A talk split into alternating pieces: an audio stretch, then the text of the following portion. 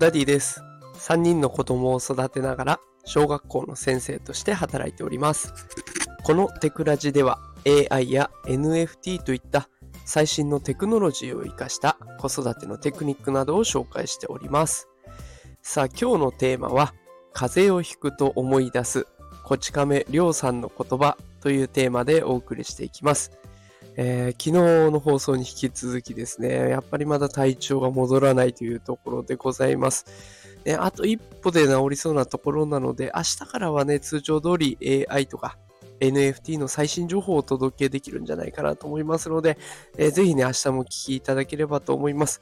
で、まあ今日はね、せっかくなの聞いてくださっている方もいらっしゃるので、この体調が悪くなった時に思い出す言葉、えー、これを紹介したいなと思います。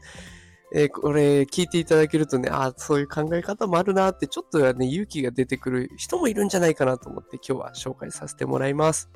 えー、私が思い出す言葉は、それが、こちら葛飾区亀有公園前派出所、通称こち亀ですね、に出てくる両津勘吉さん、両さんの言葉です。紹介します。仕事を休むのは元気な時に限る。いや、この言葉ね、あの、子供の頃にちらっと見ただけだったんですけれども、このシーンだけを本当によく覚えてるんですね。で、りょうさんって風邪をひいた時には、あえて仕事に行くんです。でそうするとね、あの、周りの人たちが気遣って仕事をサポートしてくれるんですよ。いつもは怒ってる部長さんでさえもね、気遣って仕事をサポートしてくれていました。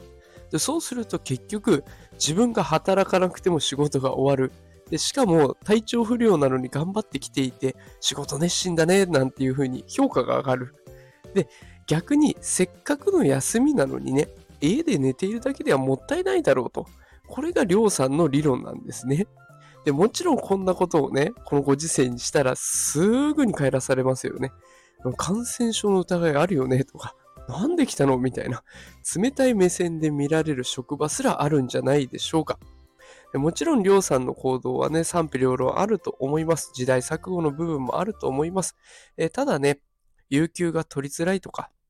休むのは申し訳ないと思ってしまいがちな人にとっては、勇気を与えてくれる考え方なのではないでしょうか。元気な時に休んでもいいんです。ね、私たちには休む権利が与えられているからね、全然問題ないことなんですね。っていうことを毎回体調が悪くなるたびに思い出しては後悔してしまうというそんな日々を送っています。ああ、元気なあの時にちょっと休んでね、もうちょっと自分にご褒美を与えてもよかったのかななんていうことを体調が悪くなって休むたんびに後悔するということなので、えー、ぜひこれを聞くので元気なあなたは体調がいい時に休むっていうことも選択肢の一つとして入れてみてはいかがでしょうか。